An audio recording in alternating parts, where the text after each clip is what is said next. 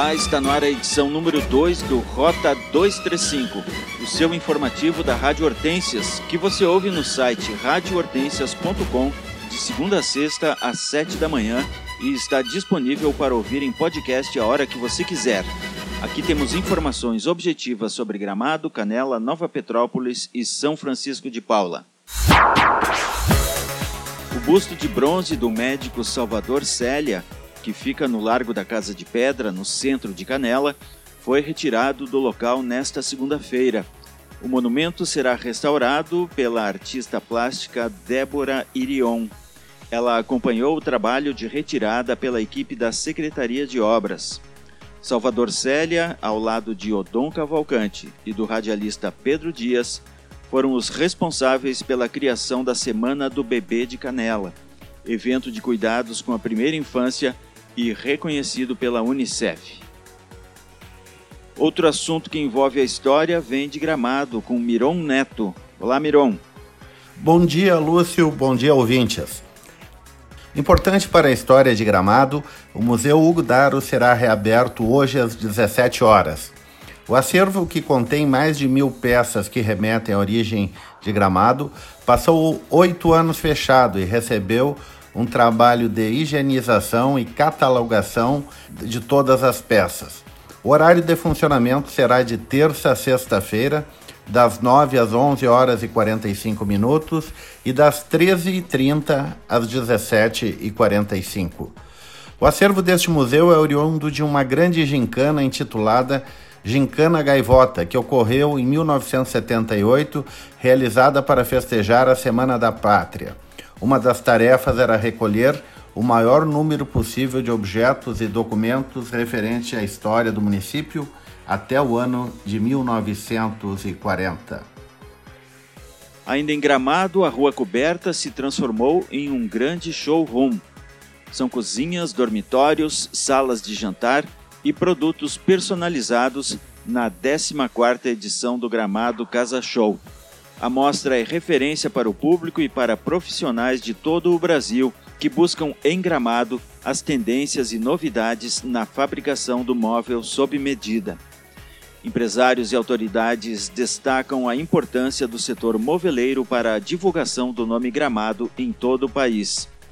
O presidente do Sindmóvel, Sindicato das Indústrias do Mobiliário da região das Hortências, Paulo Marques, cita o aperfeiçoamento das empresas que integram a mostra.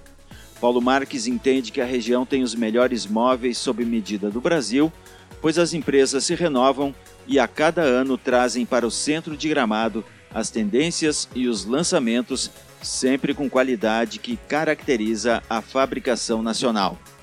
Outra rua de Gramado recebe a atenção, nesse caso é da Prefeitura, para obras de melhoria. Miron Neto tem os detalhes. Desde ontem até o dia 8 de maio, a rua Padre Carmene, no centro de Gramado, ficará interrompida para o trânsito de veículos. A via receberá novo asfalto e outras melhorias.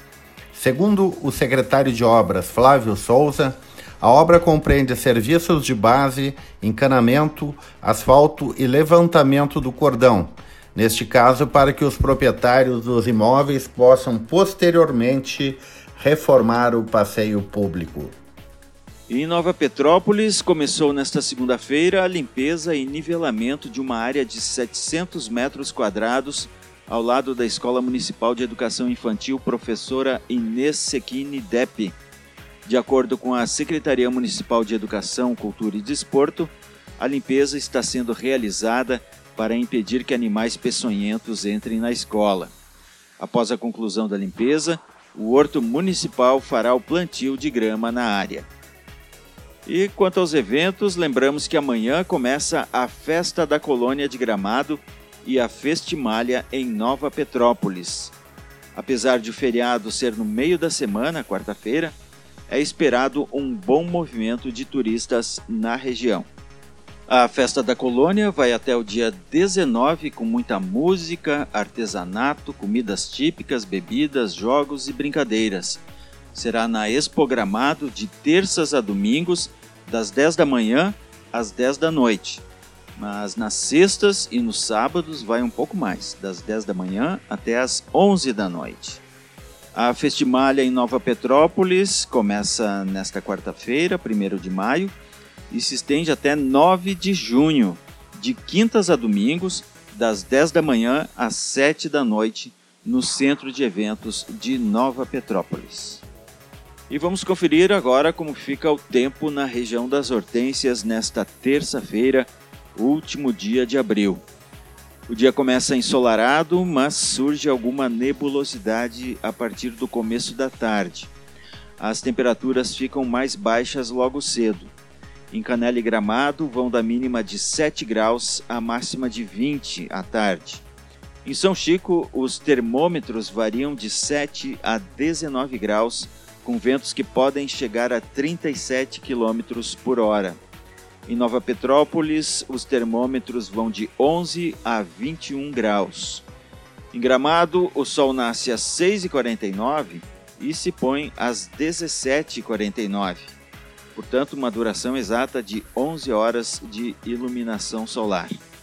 Os ventos sopram de nordeste com rajadas de 12 a 30 km por hora em Gramado. Para amanhã, feriado, está prevista queda de um pouco de chuva na região. As informações são da Tempo.com. O ano de 2019 é negativo na geração de empregos em Gramado. Mais detalhes com Miron Neto. Dados divulgados pelo governo federal semana passada mostra que a geração de empregos em Gramado continua negativa em 2019. Em março foram fechadas 26 vagas formais, resultado de 892 demissões contra 866 admissões. Somente o setor de serviços fechou 38 empregos. No acumulado ano, Gramado registra o fechamento de 275 vagas de trabalho, o que representa um sinal amarelo em relação ao andamento da economia. O vice-prefeito de Canela, Gilberto César, e o secretário de Turismo, Ângelo Sanches, estão no Uruguai divulgando Canela como destino turístico. Ângelo Sanches revelou que dentro de alguns meses, uma empresa de ônibus deve fazer a ligação rodoviária de Canela com o Uruguai. Parceria com uma empresa chamada TTT, que é uma grande empresa daqui de Montevidéu de viação, né, de autoviação, para fazer a conexão Canela, Montevidéu e Punta, Punta, Montevidéu e Canela. Quer dizer, a Serra Gaúcha deve ganhar daqui a alguns meses o primeiro transporte direto conectando Canela ao Uruguai. Além disso, o secretário de Turismo de Canela, Ângelo Sanches, que nós ouvimos agora, disse que há um projeto para tornar irmãs as cidades de Canela e Punta del Este no Uruguai.